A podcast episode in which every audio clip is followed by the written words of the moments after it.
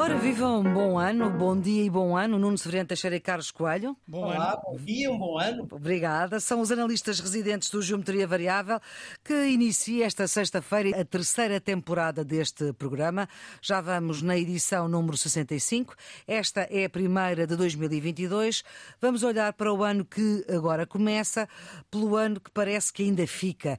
É que para nós portugueses parece que 2021 não acabou e 2022 só vai começar a 31 de janeiro, apesar de ser uma data com fortes ressonâncias históricas, para nós o que interessa é saber qual é que é a decisão que os eleitores portugueses vão tomar daqui por três semanas.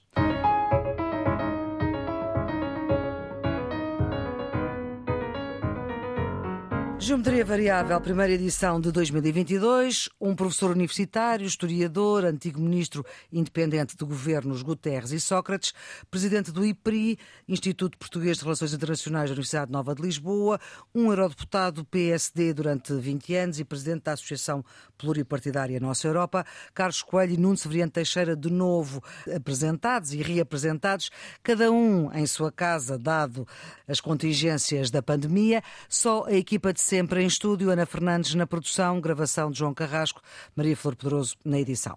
Vamos, nesta edição 65, ter um olhar especial para a campanha que já está, pelo menos nas televisões. Temos todos a debater com todos ou com quase todos nas televisões. Costa e Rio debatem sempre em canal aberto, com todos os interlocutores e os outros líderes partidários em canais eh, de informação por cabo. São mais de três dezenas de debates, com a vossa experiência e, sobretudo, com o vosso olhar crítico para já, para já, o que é que vale a pena realçar desta campanha eleitoral. Nono.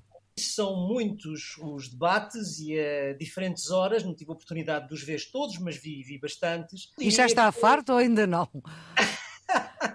Sabe, eu acho que há nesta fase dos debates algo que para mim me parece uma coisa boa e outra que me parece uma coisa má. O que me parece bom é a duração dos debates eles são curtos e, portanto, sendo pouco tempo, não haverá um risco tão grande de os espectadores mudarem de canal ou desligarem a televisão. Em todo o caso, vale a pena dizer que, pelo share que vi das televisões, num dos últimos debates em que teve o Primeiro-Ministro, os espectadores do debate eram milhares e os espectadores do Big Brother dos famosos eram milhões. Também nos dá um pouco a dimensão das coisas. Acho que o, o tempo é bom, é correto e a duração dos debates é, para mim, um elemento positivo. Hum. A organização dos debates é, para mim, a componente negativa. Não me parece que estejam a correr bem. Porquê? Porque os debates, talvez um pouco por responsabilidade da comunicação social e dos seus moderadores, estão a ser um pouco caóticos, ou seja, eles estão-se a fazer ao ritmo, digamos, das conveniências políticas, das convicções ideológicas e até às vezes dos escândalos que se procuram explorar por parte dos candidatos. Hum. E isso não é o que interessa, do meu ponto de vista, aos espectadores e aos eleitores. O que os espectadores e os eleitores querem saber é o que é que cada um dos líderes dos respectivos partidos pensam sobre o Serviço Nacional de Saúde, sobre a sustentabilidade da segurança social, sobre o financiamento da escola pública, enfim, se vamos ou não vamos ter aumentos, se o salário mínimo, aquilo que afeta a vida cotidiana das pessoas. E, portanto, eu acho que aí os debates, se fossem temáticos, seriam muito mais úteis para o esclarecimento da opinião pública e, portanto, para o esclarecimento daqueles que vão ser eleitores no dia, no dia 30 de janeiro. E esse, para mim, é o elemento menos, menos positivo. Carlos Coelho, do seu olhar crítico, o que é que vale a pena dizer para já? Até porque os debates também ainda estão no princípio, não é? Eu acho que há uma questão de processo e há uma nota sobre o conteúdo. Não é? Uhum. No processo, concordo com o Nuno que o facto dos debates serem curtos tem vantagens, mas a verdade é que se a ideia é não cansar excessivamente o eleitorado, a forma como eles são depois aproveitados nas televisões eh, não é muito compatível com esse objetivo. Porquê? Porque a seguir aos 25 minutos de debate há muito mais tempo de comentário. Isto é, há debate sobre o debate. E a ideia de que o debate não se conclui com o debate dos 25 minutos está bem expressa na circunstância de quase todas as televisões, à saída do debate, perguntam aos dois contendores que acabam de sair o que é que acharam daquilo que aconteceu lá dentro. Portanto, o debate continua fora de portas. E depois continua com os comentadores. De tal forma que já ouvi dizer que importa mais o que os comentadores dizem do que aquilo que os candidatos disseram no debate propriamente dito. E, portanto, isto... Isto é a perversão total. Isto é? é a perversão. Isto é a perversão. Portanto, acaba por haver mais espaço de comentário do que espaço de combate político, se quiser. E o Nuno tem razão também quando diz que os debates temáticos teriam vantagens, só que com tantos candidatos isso obrigaria a multiplicação de debates, isso sim, a cansar excessivamente o eleitor. Acho que vale a pena fazer uma apreciação de conteúdo. Tem a ver, sobretudo, com o discurso do PS e do Primeiro-Ministro, do candidato António Costa, que está a apelar ao voto útil e a apelar à bipolarização. Isso foi, aliás, particularmente sentido no debate com Rui Tavares, em que está António Costa à frente de Rui Tavares e António Costa praticamente só fala de Rui Rio. A dizer a alternativa sou eu ao Rui Rio. Percebe-se isto da parte do PS? É o discurso a apelar à maioria, a apelar ao voto útil. A maioria absoluta, a tal do 50 mais 1, A maioria é? absoluta, como é evidente. Isso, aliás, foi particularmente sentido no debate com Rui Tavares, no último soundbite, que é um soundbite fantástico, quando ele diz a Rui Tavares não é o voto no livre que nos livra da direita, mas isso tem uma consequência, é que isso ajuda também ao discurso da bipolarização à direita e, portanto, eh, António Costa certamente está a fazer a estratégia dele, mas está-se a tornar, na lógica da campanha, no maior amigo de Rui Rio porque apelar ao voto útil da esquerda no PS e fazer este discurso da bipolarização acaba por, indiretamente, fazer o apelo do voto útil da direita em Rui Rio. E isto é uma coligação que nós não estávamos à espera de ver nesta campanha eleitoral. António Costa como o principal apoiante ou aliado do discurso eleitoral de Rui Rio. Não, não. Eu penso que eh, nestes primeiros debates, e portanto isto também ainda está no início, o debate essencial. O debate ainda vai ser dia 13, não é? Entre, Rui, entre António Costa e Rui Rio, ou Rui Rio Mas e António Costa. É agora, porque esse é que é o interesse, é porque isso é, isso é o fundamental, porque são obviamente os líderes dos dois maiores partidos e os putativos candidatos a primeiro-ministro. Portanto, aí é, esse debate é que é o debate decisivo. Até agora, aquilo que me parece é que os poucos debates que houve com ambos, as coisas penso que estão a correr bem a António Costa. Não direi que estão a correr mal, mas não estão a correr bem, claramente, a Rui Rio os debates que António Costa travou, particularmente com Rui Tavares, que o Carlos já referiu, mas também com Jerónimo de Souza, em ambos os casos ele saiu claramente vencedor, por razões diferentes, como é natural. Em primeiro lugar, no caso de Jerónimo de Souza, porque o próprio Jerónimo de Souza não esteve, enfim, com a vontade com que costuma, aliás, estar nestas suas prestações, uhum. não conseguiu responder às duas questões essenciais, que era porquê é que tinha chumbado o orçamento e o que é que ia fazer depois das próximas eleições. E, Mas agora e, na entrevista ao público já respondeu, disse que António Costa dormiu mal à noite porque estranhou a cara fechada de António Costa durante todo o debate. Estranhou a cara de coisa, mas isso é, só aparece depois e sem, uhum. sem, sem consistência política. Uma conversa de, de campanha eleitoral. Sim. No debate, de facto, não conseguiu e António Costa foi sempre como diz de cara fechada, rejeitando, digamos, as aberturas que Jerónimo de Sousa fez e, e saiu, enfim, claramente vencedor da minha, na minha maneira de ver. Em relação ao Rui Tavares, obviamente o Rui Tavares é uma pessoa que eu estimo muito, é um intelectual público que eu estimo muito, mas quer dizer, politicamente não representa, o livro não, não, não representa praticamente nada do ponto, de vista, do ponto de vista político. E, portanto, António Costa também saiu claramente, essa tirada final que o Carlos acabou por referir, marca hum. o debate. O mesmo não aconteceu com o Rui Rio, enfim, porque no debate, sobretudo com o André Ventura, a questão da pena de morte e a forma hesitante e, e depois como veio corrigir. Veio corrigir explicando a posição de André Ventura.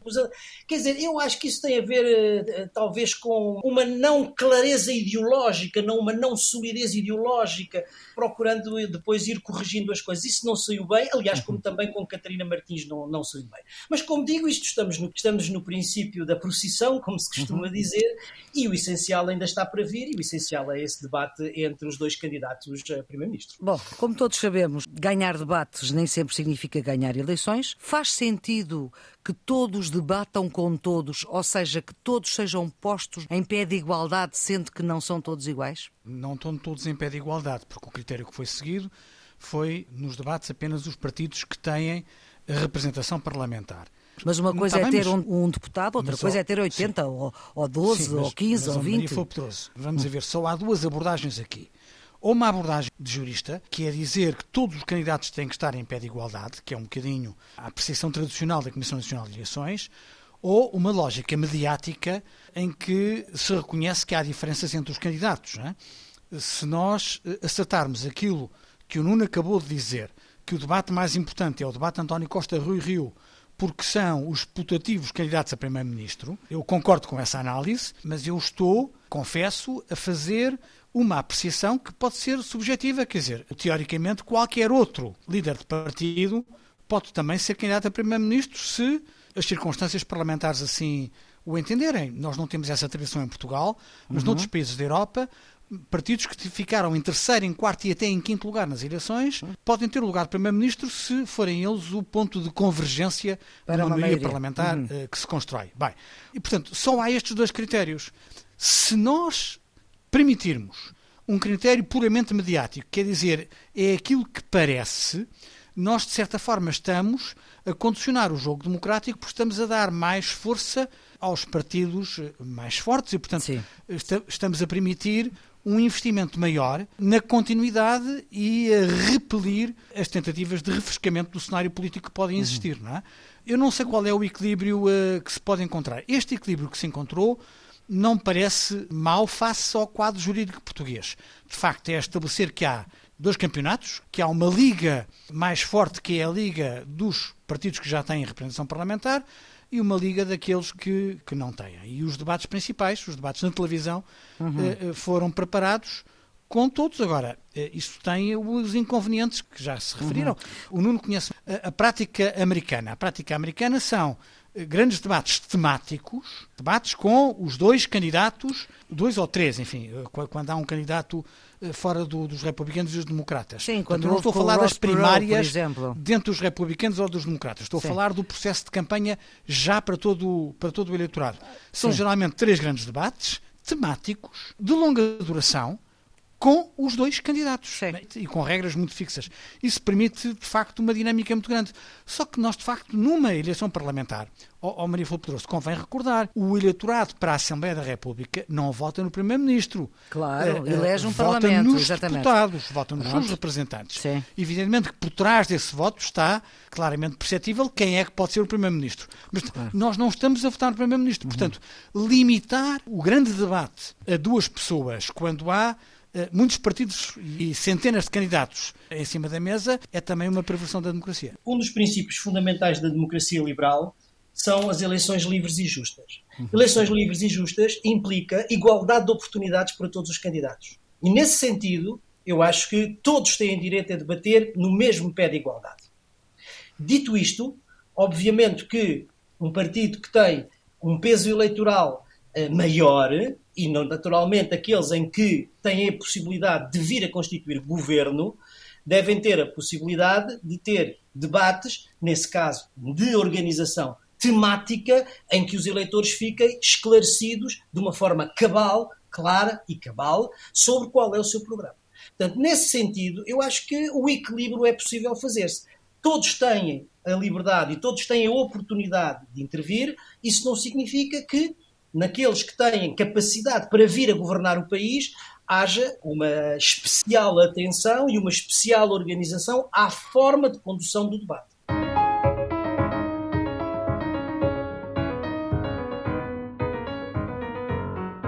Vamos olhar então para o ano que vem. Definimos como método olhar para o mundo, para a Europa e para Portugal e escolher três tópicos em cada uma destas gavetas, digamos assim.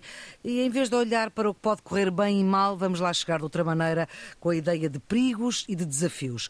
E o interessante aqui é que nenhum de nós sabe do que é que o outro vai falar. Carlos, vamos aos seus primeiros tópicos hum, nacionais. Quais são os seus perigos que vê em 2022, que só começa no dia 31 de janeiro? Acho muito interessante essa ideia que você, no início do programa, de que o ano eh, só começa no dia 31 de janeiro. Para Portugal, sim. Portanto, a ideia tem tudo em suspenso. Bem, os, os meus três tópicos para Portugal, as eleições legislativas e o xadrez parlamentar, eu acho que é a primeira grande questão do ano. É a resposta à pandemia, em segundo lugar, e a emergência económica. Nuno, okay. os seus eh, desafios e os seus perigos para 2022 em Portugal? Olha, o primeiro coincide com o do Carlos, ou hum. seja, eu acho que a questão da estabilidade política e das condições de governabilidade que saírem das próximas eleições de 30 de janeiro serão absolutamente fundamentais para o ano de 2022 e para o que tudo daí decorre. Tem depois dois outros tópicos que não começam nem acabam, hum. certamente, no dia 30 de janeiro e que são, ao mesmo tempo, perigos e desafios que Portugal enfrenta a longo prazo. As desigualdades económicas e sociais que se vêm agravando e o envelhecimento da população portuguesa, que é, segundo o último censo, preocupante. Carlos, vamos desenvolver os seus tópicos. Se o ano só começa em 31 de janeiro, hum, tudo pode acontecer, mas que há uma grande probabilidade, tendo em conta as sondagens, de que a Assembleia da República e o próprio Presidente da República vejam o seu papel valorizado, porque pode não haver uma maioria clara. Se é desejável que haja estabilidade política, o resultado das eleições podem não conduzir a isso. Não é? E isso levanta um problema muito concreto. Qual é ele? É de que, de acordo com a Constituição, o Parlamento não pode ser, não pode ser dissolvido nos seis meses depois da eleição parlamentar. Isto é, é importante. como as eleições são em 30 de janeiro, uhum. significa que até fim de julho o Parlamento não pode ser dissolvido. Entretanto, temos agosto e, portanto, novas eleições só poderiam ocorrer no final deste, deste ano. Olha, Portugal precisa de um governo e precisamos, até por força da execução do plano de recuperação e de resiliência, eh, de ter capacidade de gestão política e de gestão orçamental. A aplicação dos fundos é uma prioridade para Portugal. Eh, a estabilidade política não é apenas um desejo dos políticos ou da, ou da ciência política, é uma evidência da necessidade do país no momento em que atravessamos. Isso leva a que todas as soluções que eh, forem encontradas a partir de 31 de janeiro têm de ter isto em atenção. É uhum. que, ainda que a Assembleia não seja capaz de produzir uma solução estável, ela não pode ser dissolvida uh, antes do final do ano. Não, não. Como é óbvio, este acontecimento vai marcar o ano de 2022, mas não vai só marcar o ano de 2022. Quer dizer, as eleições de 30 de janeiro vão condicionar todo o período do próximo ciclo político. E, e, portanto, os resultados eleitorais vão ser fundamentais, vão ser decisivos para saber justamente se temos estabilidade política e que condições de governabilidade existirão. Ainda é muito cedo, nós não, não sabemos, uhum. as últimas sondagens davam o PS à frente com 38%, mas o PSD está a subir, tinha 31% nessa sondagem que vi, e portanto a diminuir a distância entre os dois, tanto quanto se percebia dessa sondagem, a maioria eleitoral à esquerda estava a diminuir, mas a direita ainda não consegue também uma maioria eleitoral. Resta saber quem será o terceiro partido e como se distribui a votação pelos outros partidos mais, mais pequenos. Do ponto de vista teórico, nós temos dois cenários possíveis de governabilidade. Hum. A maioria absoluta de um só partido, e as sondagens dizem que o PS está mais próximo que o PSD, e aliás, parece ser essa a estratégia do Primeiro-Ministro nos debates, não é? Este seria um cenário que asseguraria estabilidade e condições de governabilidade, mas não sabemos se isso vai acontecer e parece difícil. Sim, pelo menos pouco segundo, provável. Segundo cenário, não há maioria de um só partido e, portanto, é preciso um qualquer arranjo político que segure condições de governabilidade. Seja ele qual for, seja coligação governamental, seja um acordo de incidência parlamentar, mas aí, como é óbvio, são os resultados eleitorais é que uhum. vão poder cifrar aquilo que vai acontecer. Ou seja, se esse arranjo político se faz à direita, se esse arranjo político se faz à esquerda, ou se esse arranjo político se faz ao centro. E é isso que nós, neste momento. também não sabemos. E não sabemos, sobretudo, se é à direita, à esquerda ou ao centro, e com que forças políticas. Se este cenário se verificar, sem dúvida nenhuma, o papel do Presidente e da Assembleia sairão reforçados. 2022 também não sabemos se acaba com os mesmos líderes que começam o ano, não é? Como sempre. Como sempre. Ora bem, vamos então para os outros dois tópicos nacionais de desafios e de perigos. Volta ao Carlos. Um dos grandes desafios para 2022 é a resposta à pandemia. Eh, há várias eh, interrogações, designadamente com os variantes que ninguém pode antecipar. Esta variante do Omicron que eh, ninguém antecipava acabou por ter uma projeção no terreno muito grande. Hoje, perto de 90% dos casos de novos contágios em Portugal são com esta variante. Para isso é fundamental o sucesso da campanha de vacinação, o combate à pandemia faz-se muito por esta via, porque a verdade é que temos que preservar as nossas vidas, temos que preservar a nossa saúde e temos que fazer com que a sociedade regresse ao normal. Portanto, uhum. a erradicação da pandemia, para alguns parece uma miragem, é fundamental, ou pelo menos a sua mitigação eh, uhum. com a imunização uh, através das vacinas, prevenindo o impacto das novas variantes. E, portanto, eu creio que a resposta à pandemia é uh, uma das questões fundamentais de 2022. E a última que eu selecionei foi a emergência económica.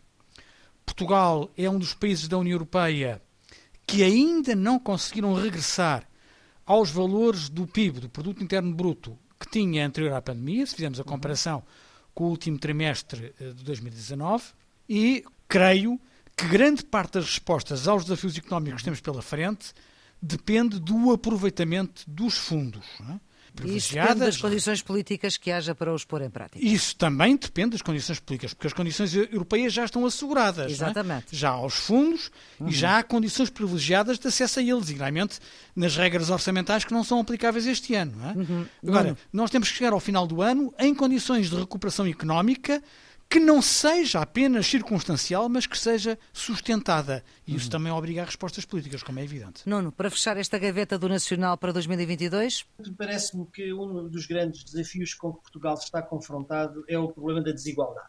Uhum. A desigualdade não é uma questão nacional, é uma questão Sim. global, fruto da globalização desregulada e tem crescido de uma forma quase exponencial nas últimas décadas. São desigualdades sociais e são desigualdades regionais. Uh, e Portugal não foge a este problema. Se nós olharmos para o índice de Gini, que é o índice que mede a desigualdade, Portugal está entre os países mais desiguais da União Europeia. Está em sexto lugar em 27. E devia aproveitar o PRR para deixar de ser tão desigual. Ora, nem mais. E os dados do INE para 2020 indicam mesmo que a taxa de risco de pobreza em Portugal é de 18,4%. O que é que isto quer dizer? Isto quer dizer que, basicamente, quase 2 milhões de pessoas em Portugal uhum. estão em situação de pobreza ou em risco de pobreza. E, portanto, eh, este é um problema sério que afeta, digamos, todos os grupos etários e todas as áreas, digamos uhum. assim.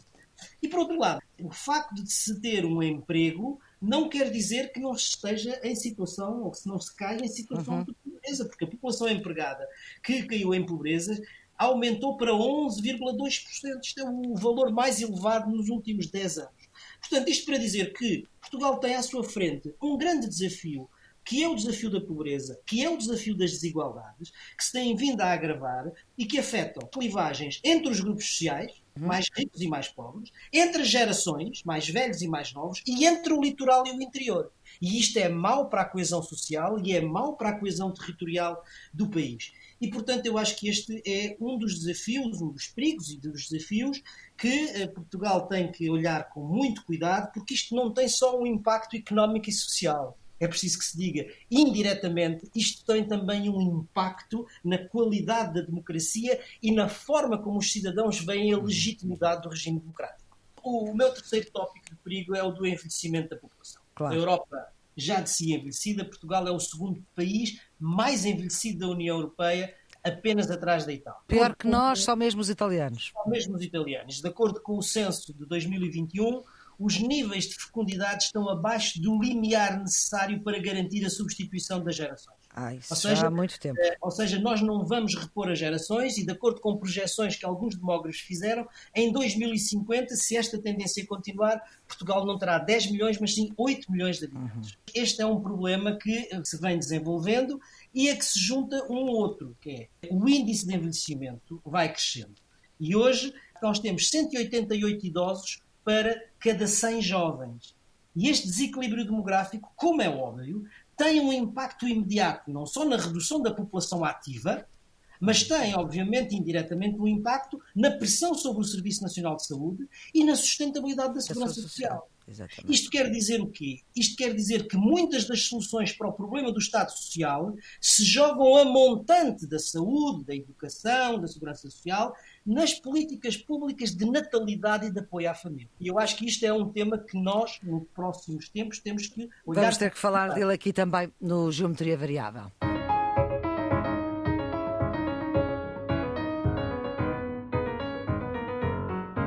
Nuno Severiano Teixeira e Carlos Coelho, vamos seguir para o mundo, para perigos e desafios em 2022. Quais são os desafios, os três mais importantes e os perigos? Volto de novo a Nuno Severiano Teixeira. A persistência da pandemia. O segundo, a possibilidade de convulsões nos mercados financeiros, tendo em conta o ritmo da inflação.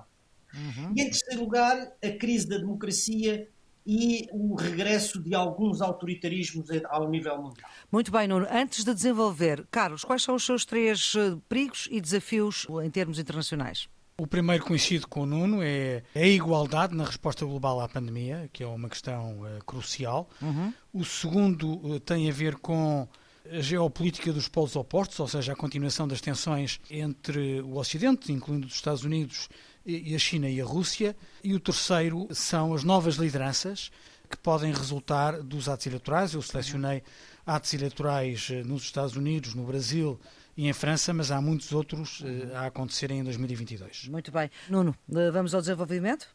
Eu acho que relativamente à persistência da pandemia, apesar de, da nova variante e do pico em que a Europa e em Portugal se encontra, o ano que virá vai ser melhor que os anos anteriores, ou seja, o que vai acontecer, creio eu, é que a vacina acabou por quebrar a relação entre o número de casos e o número de internamentos e mortes, o que significa que a pandemia provavelmente vai ter menor impacto na saúde e na economia. A imunidade progressiva, as vacinas multivalentes, os tratamentos com anticorpos, que várias das farmacêuticas já foram anunciando, pode reduzir o número desses casos e, portanto, a probabilidade de novas variantes. Quer dizer, mais uhum. cedo ou mais tarde, nos países desenvolvidos, a Covid tenderá a tornar-se uma doença endémica, como muitas outras. É? Ao contrário, nos países em desenvolvimento, as taxas de vacinação são muito, muito baixas e a pandemia, por isso mesmo, vai continuar a agravar a saúde pública e a atrasar a recuperação económica. Ora, o que vai acontecer, penso eu, é que esta falha nas vacinas vai continuar a potenciar novas variantes. E vai continuar com essas novas variantes. Vimos primeiro a da África do Sul, agora até uma que já apareceu em França, vinda do Congo, salvo erro, vai afetar não só os países em desenvolvimento, mas vai afetar com a mobilidade internacional os países desenvolvidos. E, portanto, é um problema global, e a única resposta possível é uma resposta global, uma resposta de cooperação internacional nas vacinas. Em 2022, a ameaça, de certa maneira, o perigo que enfrenta a saúde global e o destino da pandemia podem estar não tanto no aparecimento das novas variantes, mas sim na distribuição das vacinas entre ricos e pobres, que tem que ser mais equitativa. E já agora diga-se no luxo a que muitos dos países eh, desenvolvidos se permitem nas suas populações, que é negar a ciência e negar a vacina. Carlos, o seu desenvolvimento dos seus tópicos? Eu acho que não tem razão. A questão é que incapacidade de resposta ao nível da vacinação está a levar a que os riscos de novas mutações aumentem. Já comentámos no Geometria Variável há algumas semanas a frase de António Guterres, que diz que ninguém está seguro até todos estarmos seguros, uhum. e isso é rigorosamente verdade. O diretor da África CDC, eh, que é o Centro de Controlo e Prevenção de Doenças da União Africana, declarou que se até ao final deste ano não houver 70% de vacinação em África, e é possível que isso não se consiga atingir, uhum. nós vamos ter o Covid tão disseminado em África como a tuberculose ou a SIDA, o HIV. Acho que temos que reconhecer que estamos a falhar redondamente neste fator essencial, que é a distribuição equitativa de vacinas, e este é um dos principais desafios que o mundo tem para 2022? Dono.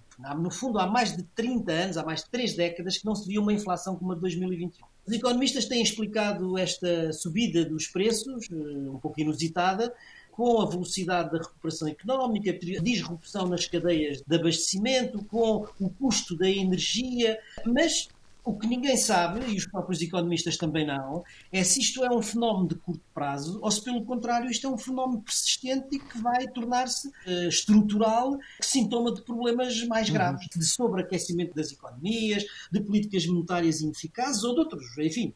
Mas há uma coisa que é certa, é que em 2022 a inflação vai ser uma preocupação, quiçá uma preocupação maior que a do crescimento, uhum. e há muitas economias e muitos economistas que temem o regresso desse problema grave do final do século passado, foi a estagflação. Não crescimento e inflação. Exatamente. O meu terceiro desafio do ponto de vista global é a crise das democracias e é o regresso dos autoritários. No fundo, nós sabemos que há 15 anos consecutivos que os índices que medem a qualidade da democracia vêm registando uma recessão ou uma regressão das democracias e o reforço dos regimes autoritários.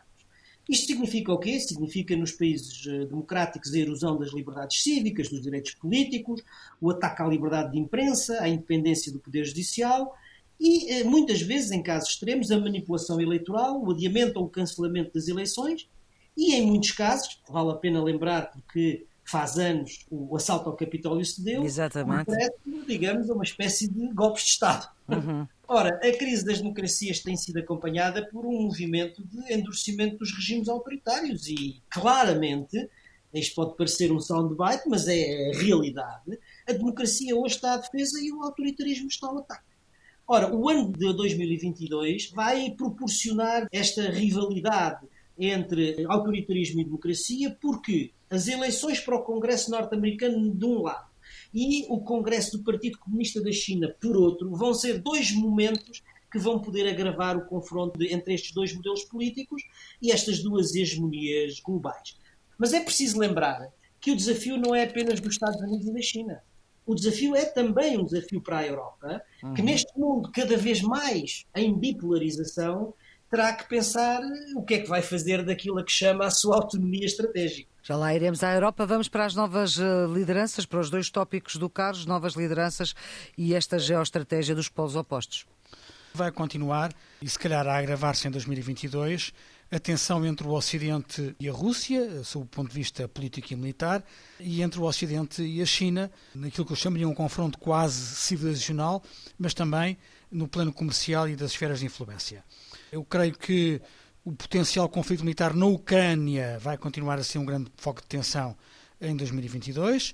É um exemplo paradigmático da vontade de Putin em manter esferas de influência sobre as antigas repúblicas soviéticas, o apoio à ditadura sanguinária de Lukashenko, ou aquilo que nós estamos a assistir no Cazaquistão. Há protestos internos e uh, o líder do Cazaquistão pediu a ajuda à Rússia e a Rússia enviou soldados para, e cito, de acordo com a Lusa, estabilizar e normalizar a situação provocada por interferência externa. Portanto, eles acham que o protesto dos cidadãos do Cazaquistão são uhum. uh, interferência externa. Um, no caso da China, a disputa do Pacífico vai voltar à agenda, uh, com os Estados Unidos a virarem as suas atenções para a região e, como Nuno Severino Teixeira já assinalou uh, há umas semanas, a própria União Europeia a ensaiar uma resposta, ainda que tímida, à nova Rota da Seda. Nas novas lideranças, em 2022 vamos ter várias eleições, algumas previstas e outras não previstas. Por exemplo, não sabemos se em Espanha Sanches vai querer fazer como Costa. Há uhum. quem diga que sim. Isso é o quê?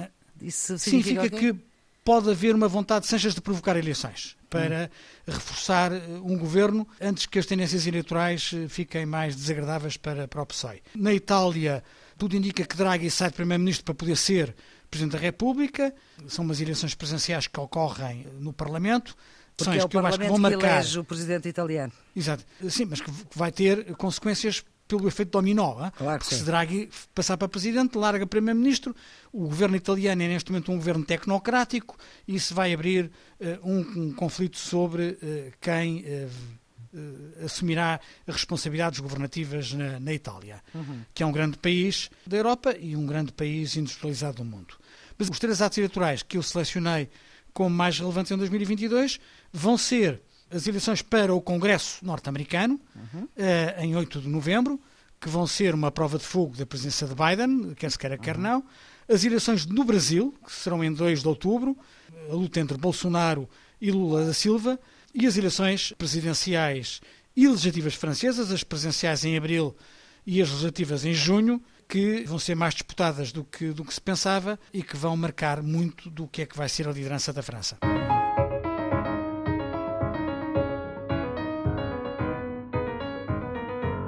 Vamos agora para o nosso última gaveta, a Europa. Carlos, que desafios, que perigos é que esta Europa enfrenta em 2022? A presença francesa e a Conferência sobre o Futuro da Europa é o primeiro.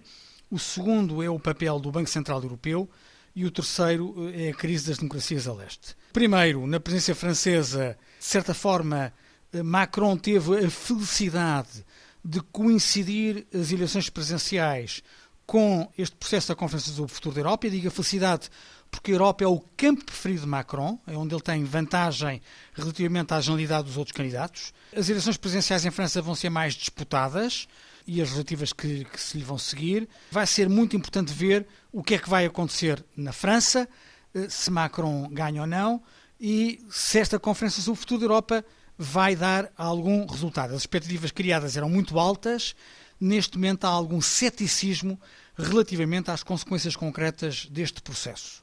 O meu segundo ponto tem a ver com o Banco Central Europeu. Como o Nuno estava a referir a uma pressão inflacionista, essa pressão inflacionista pode motivar uma subida de juros, que aliás já está pré-anunciada, e se vai colocar as dívidas públicas, sobretudo as mais significativas, como a portuguesa, sob grande pressão. E importa recordar que faltam dois meses e pouco para terminar o programa de emergência da compra de dívida.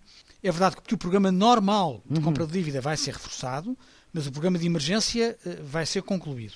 Portanto, é este ano que, de certa forma, tudo volta a ficar na mesma. Ou seja, a inflação tem de ser controlada e o Banco Central Europeu vai ter aqui um grande papel, que é também um teste à sua própria independência.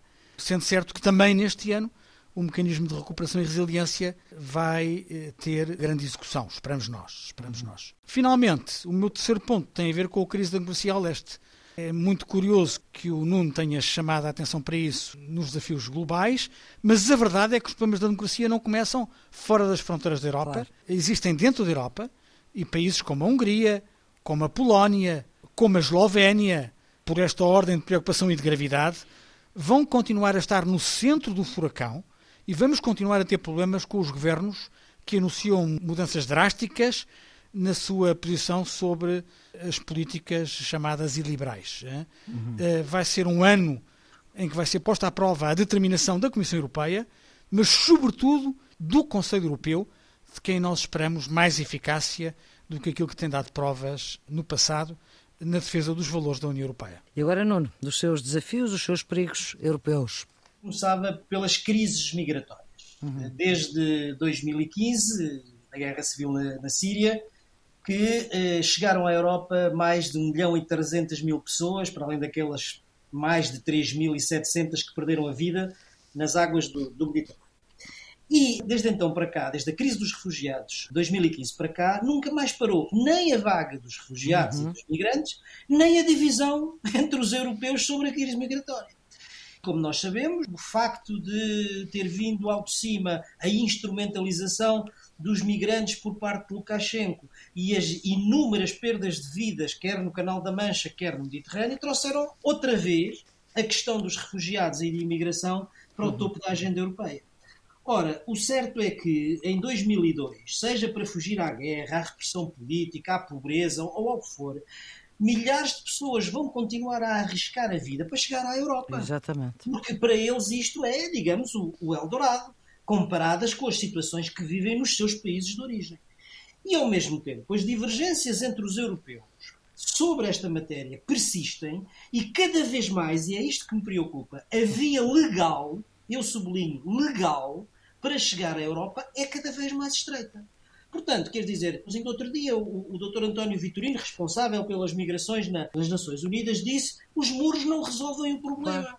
E a Europa Exatamente. precisa urgentemente de uma política comum de imigração e de asilo, mas de uma política comum de imigração e de asilo que seja eficaz, mas que corresponda aos seus valores e aos seus princípios. Porque uhum. aquilo que nós vimos nas fronteiras da Polónia não corresponde aos princípios da União Europeia. Precisa, mas não vai ter, infelizmente. Pois, eu sei, mas é um desafio que, que se nos coloca. O segundo, o meu coincide, eu formulei de outra maneira, mas eu coincido com o do Carlos relativamente ao Estado de Direito.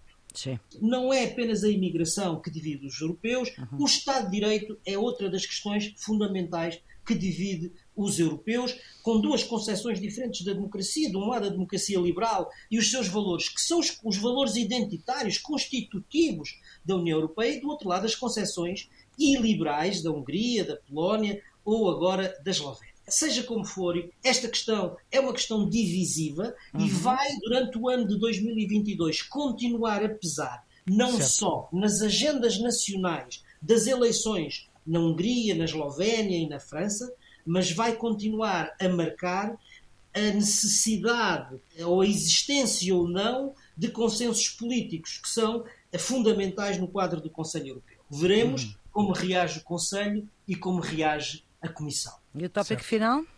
O meu tópico final ia para as eleições, para a importância das eleições eh, presidenciais em França, que o Carlos referiu uhum. nos seus, nos seus aspectos globais. Uh, no, no semestre em que a França preside aos destinos da União Europeia, vai ter eleições presidenciais em, em abril. A questão europeia será uma das questões centrais, continua a ser uma questão divisiva, como é natural, e vai estar no centro da campanha eleitoral. Há cinco anos, num contexto de polarização entre um centro-europeísta e uma extrema-direita nacionalista, eh, e o declínio da esquerda, bem entendido, Macron venceu com alguma facilidade à segunda uhum. volta a senhora Le Pen por cerca de 32%. 32%. Ainda é cedo, mas as sondagens que estão à nossa disposição dizem-nos que numa segunda volta Macron voltaria a vencer. A vencer, sim. Quer contra Le Pen, por 57 contra 43, uhum. quer contra Pécresse, portanto, candidata da direita republicana, dos republicanos, uhum. 53 contra 45. Seja como for, aquilo que é importante é que, tal como, tal como em 2021 foram essenciais as eleições na Alemanha, também agora em 2022 vão ser essenciais sim, sim. as eleições em França. Uhum. Não só para a França, mas para a Europa no seu conjunto. E para o mundo, claro. O ex-franco-alemão é o motor da União. Muito bem, para a semana voltam Nuno Severino Teixeira e Carlos Coelho, já em formato menos variável deste Geometria Variável. É um programa que sabe está sempre disponível em podcast, em todas as plataformas e que conta com o olhar atento e crítico de Carlos Coelho e Nuno Severino Teixeira. A produção é de Diana Fernandes, a gravação de João Carrasco, a edição de Maria Flor Pedroso. Então, até para a semana. Bom dia.